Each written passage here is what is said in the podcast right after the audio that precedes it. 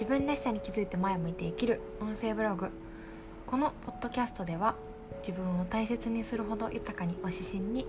鎌倉で暮らすあやなが思う感情や心のこと対話を通して伝えたいなと思った小話をお届けしています、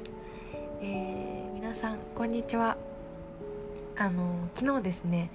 私はお世話になってる方に残暑見舞いなるものをねちょっと出しにね外に出てたんですけどもまあ今日はそこまでじゃなかったんですけどもう昨日のそれこそお昼過ぎ2時頃もう本当に暑くてあの暑いというか目が目の奥が痛いくらい日差しが強かったんですよ。そうそうそう。なんか昨日はもうサングラスがないと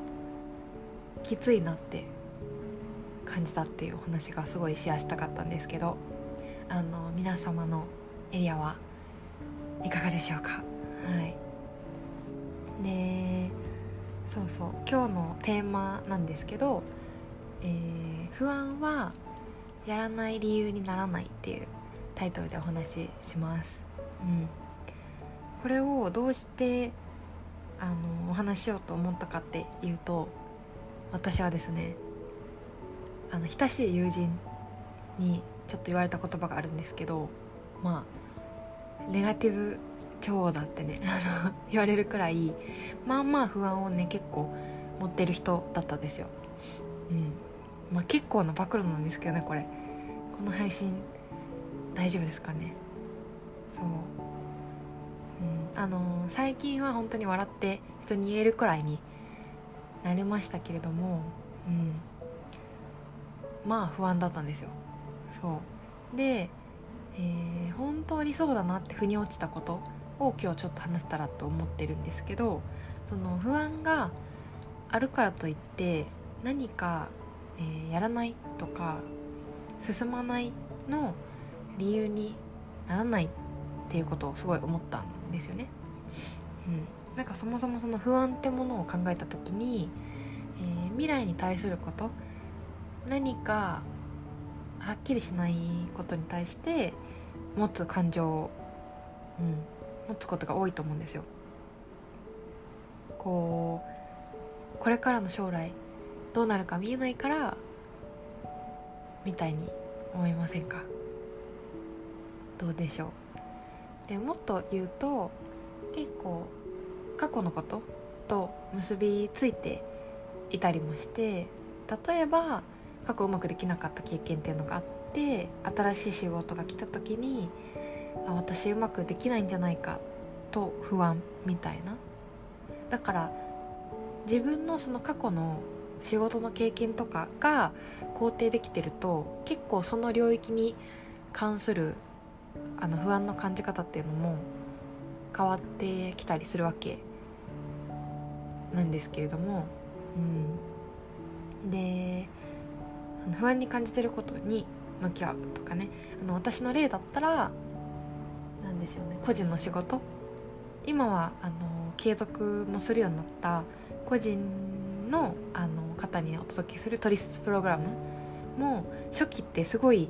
不安もありましたしあとは最近結構言ってるその大和式風玉術、うん、ちょっとこれは何かっていうのを説明すると長くなっちゃうんですけどだから過去のね配信を聞いてもらえたらなって思うんですけどそれも一番最初は6月に、えー、3名の方に体験会を開催させてもらってでその時にあの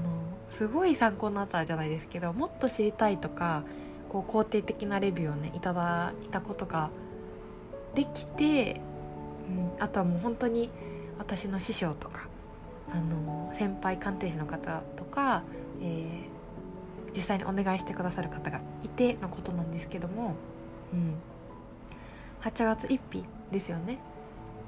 確か8月7月末くらいですけど一番最初の方が出てくるまでは本当に私もあのお届けできるのかなってあの不安もありましたけども今は本当に鑑定士になる9月半ばくらいまで毎週のペースであの予約っていうか入っていますしつまりあの言いたかったのは